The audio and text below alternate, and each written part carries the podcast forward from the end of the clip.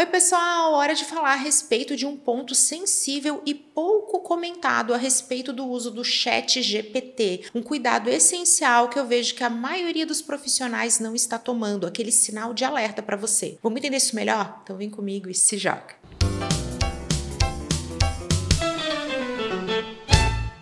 Eu sou Camila Renault, consultora de marketing digital, especialista em inteligência artificial para negócios. Estou aqui para fazer um alerta a respeito do uso do Chat GPT. Eu mesma tenho um conteúdo inteiramente dedicado às estratégias, ao uso, ao funcionamento e ao que é as grandes definições a respeito dessa inteligência artificial capazes de gerar análises super avançadas, de trazer respostas e que é totalmente baseada na conversação. Aí você se joga nesse conteúdo prévio, ele é importante sim, vai lá, consome esse conteúdo antes de estar tá aqui, mas se você já está curioso a respeito do ponto sensível, nós precisamos falar de privacidade de dados. Vamos lá, gente. Quando o assunto é inteligência artificial, normalmente somos abordados, questionados. O grande medo é a questão do trabalho humano, da inteligência humana. Como é que vai ser essa relação? Será que todos seremos substituídos? Será que meu emprego vai acabar? Será que eu serei irrelevante como profissional? E eu entendo, todos esses questionamentos são válidos, mas vamos lembrar aqui, fica o meu ponto de alerta e de atenção. Quando o assunto é inteligência artificial, como é que está a questão do uso de dados e principalmente a questão da privacidade. No conteúdo que eu mesma compartilhei com vocês a respeito de chat GPT, eu falo sobre como essa inteligência artificial é capaz de realizar análises muito avançadas a partir de dados, de métricas e de relatórios do nosso negócio, da nossa atuação em redes sociais. Porém, gente, fica aqui o alerta e muito cuidado. Não compartilhe informações sigilosas, confidenciais e extremamente estratégicas a respeito dos seus clientes, do seu próprio negócio e da sua atuação em geral. Para não ficar uma coisa que foi a Camila que falou, eu vou ler isso aqui que está dentro das perguntas frequentes e também da política de privacidade da OpenAI, a empresa responsável pelo Chat GPT. Vou deixar nas descrições dos conteúdos, dos vídeos, para quem está ouvindo também no podcast, todo esse material para você poder conferir. Mas já vale lembrar que em todo esse material, o último parágrafo deixa claro: essas informações e os termos dessa política política podem mudar e você não será consultado sobre isso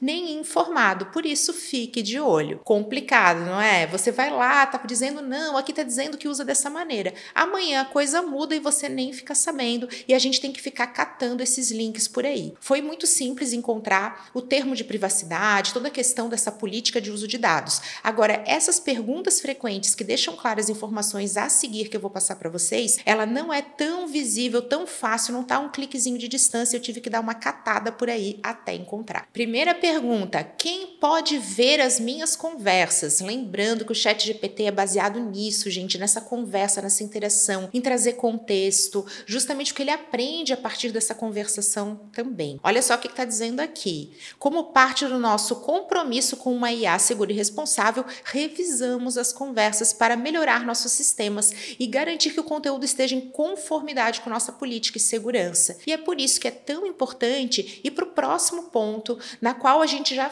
tem clareza que essas conversas elas são realizadas para melhorar o treinamento da inteligência artificial. Você usará minhas conversas para treinamento? Está aqui respondido sim, suas conversas podem ser revisadas por nossos treinadores de IA para melhorar nossos sistemas. Lembrando que as contas são logadas e por isso elas têm informações a respeito dos seus dados, o seu nome, o seu e-mail. Então existe sim uma pessoalidade a respeito de tudo aquilo que é imputado no chat GPT. Não estou dizendo aqui, meu Deus do céu, Camila Renault alarmista, totalmente teoria da conspiração, tá dizendo que vão lá, vão ver que a Camila Renault, vão ficar procurando pelo nome dela e aí vão entender o que ela está procurando. Mas eu apenas estou dizendo que sim, esses dados estão ali, existe uma pessoalidade relacionada ao usuário, ao dado daquele que tem o login e que sim, está escrito aqui nos termos de uso, nas perguntas frequentes do chat GPT, que um treinador humano pode ter acesso a esses dados, a essas conversas para melhorar o treinamento da ferramenta. Robô treina e aprende. Eu tenho um conteúdo inteiramente dedicado a isso isso.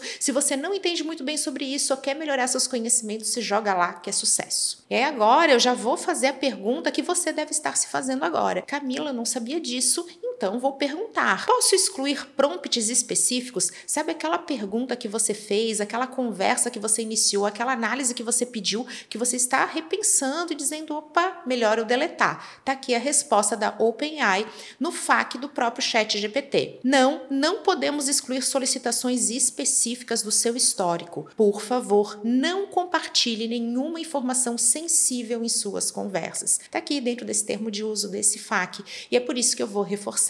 Chat GPT é maravilhoso para trazer insights, para a gente ter ideias, para a gente começar a dar aquele primeiro passo para brainstorming, até para análises que sejam mais superficiais. Dados sigilosos, informações estratégicas, aquilo que pode te colocar com essa sensação de desconforto, eu não deveria ter aberto essa informação ali, é melhor que não utilize. Fica esse alerta para todos vocês. Continuando aqui nesse conteúdo, eu quero falar a respeito da política de privacidade, que deixa claro que toda legislação que rege o uso de dados do Chat GPT é baseada na lei da Califórnia.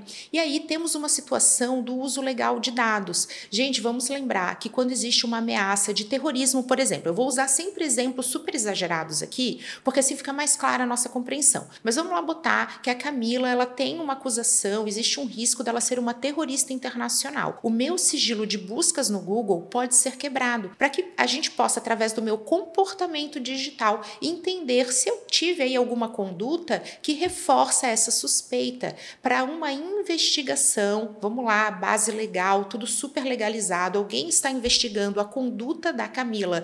No mundo presencial, o meu histórico digital, o meu comportamento digital, ele vai ser levado em conta. E é por isso que autoridades podem acionar a OpenAI ou o próprio Google, dizer assim: vamos lá, eu quero entender o que, que a Camila anda buscando, o que, que ela anda conversando com a inteligência artificial, porque isso contribui para essa investigação, para esse cenário. E aí a gente precisa lembrar nesses momentos assim bem extrapolados o quanto isso vai impactar, por exemplo, a sua atuação como advogado. Vamos fazer esse exercício mental aqui. Poxa, Camila, eu sou advogado, faço muitos contratos. Eu tenho aqui um cliente agora com um contrato que ele é super específico, cheio de detalhes, e eu vou usar a inteligência artificial, eu vou colocar tudo ali e eu vou questionar, vou iniciar essa conversa super contextualizada. Olha o contexto aí com muitos dados, muitos inputs, e eu vou colocar lá esse contrato para que ele seja analisado. É possível que você esteja expondo uma série de informações que são super confidenciais, são super estratégicas. Olha só como são exemplos em que um, vocês provavelmente vão dizer, poxa, Camila, mas se você é terrorista, é muito importante que você tenha esses dados abertos, que você possa ter tudo isso ali documentado e que a polícia, os órgãos competentes possam te investigar e ajudar você nessa questão tão sensível que é o terrorismo. Mas e no caso desse advogado? Como é que vai ser?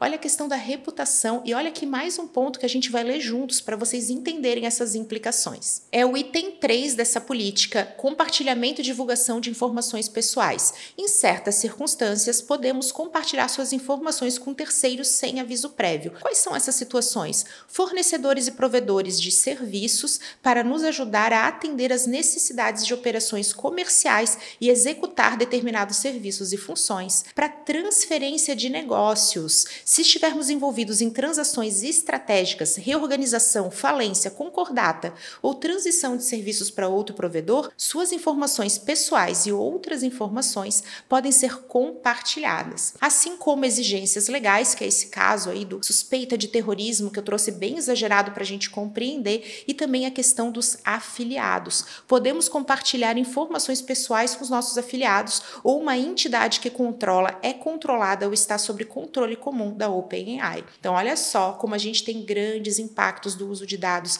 da nossa privacidade e principalmente com a segurança da informação. Trocando isso com alguns colegas, eles comentaram também a respeito de um receio pelo fato da OpenAI ser uma organização, é uma empresa que está recebendo dados, que está tendo milhões de inputs. E aí, como é que fica isso? A gente se sente confortável em falar assim: ó, tá aqui, eu vou agora colocar informações dos meus clientes, os relatórios, todos os planejamentos de marketing dos próximos cinco anos, informações estratégicas e super confidenciais aqui sobre controle dessa organização, que tem um termo e uma política de uso que pode mudar e que não vai me consultar e que vai sim comunicar que mudou, mas a partir do momento que muda, como é que está minha corresponsabilidade, minha cocriação dentro disso? Muitos colegas afirmam que não se sentem confortáveis, justamente porque não é uma coisa como na internet, nas buscas, que ainda que a gente tenha alguma polarização das grandes techs, é uma coisa mais compartilhada, mais aberta aberta e até mais individual. Tem todo um rolê para a gente discutir isso. E aqui a gente está falando de uma organização que está recebendo tudo. Então, olha só como até entre os especialistas a gente tem pontos de vista, pontos de concordância e de discordância também. Os usos e impactos de qualquer forma de tecnologia e de qualquer ferramenta precisa ser discutido. O conhecimento é essencial. É o exemplo do carro. Ele pode ser uma ferramenta de trabalho essencial para o seu deslocamento, ou então ele pode se tornar uma arma. Basta que ele tenha o seu uso equivocado, ou então seja operado por uma pessoa inapta para tal função. E esse é o papel desse conteúdo, para que você entenda como as coisas funcionam. Lembre-se e atente-se a perto desses documentos, a ter essa curiosidade, vontade de ler e também, enquanto as coisas ainda não se desenrolam, enquanto você ainda não tem essa clareza completa, para que você possa fazer um uso mais consciente, mais responsável, ou até entender, Camila, acho uma grande besteira, o mundo vai caminhar para isso, então vamos lá, vamos ser pioneiro. Tá tudo bem pensar assim, tem muitos profissionais que pensam dessa forma, assim como você pode ser super cauteloso e dizer, eu já sabia que esse chat GPT era golpe, hein? Não queria estar tá usando essa ferramenta perigosíssima. E existem muitos profissionais que vão ter essa visão. Eu tenho um conteúdo inteiramente dedicado a esse debate que é tão importante. De vez em quando aparecem aí matérias, a imprensa me procura para me posicionar a respeito disso também. E volto a dar o exemplo do carro. Tudo pode ser excelente quando bem utilizado, assim quando existe um mau uso, não adianta teremos impactos negativos. O nosso papel é focar no conhecimento. Quando você lê essas políticas, quando você é capaz de entender como a tecnologia funciona, você também é capaz de tomar melhores decisões. Espero que vocês tenham gostado e se você tiver algum tipo de dúvida, me conta porque eu adoro ouvir vocês e esse é um tema que precisa ser abordado por aqui. Um grande beijo, até a próxima!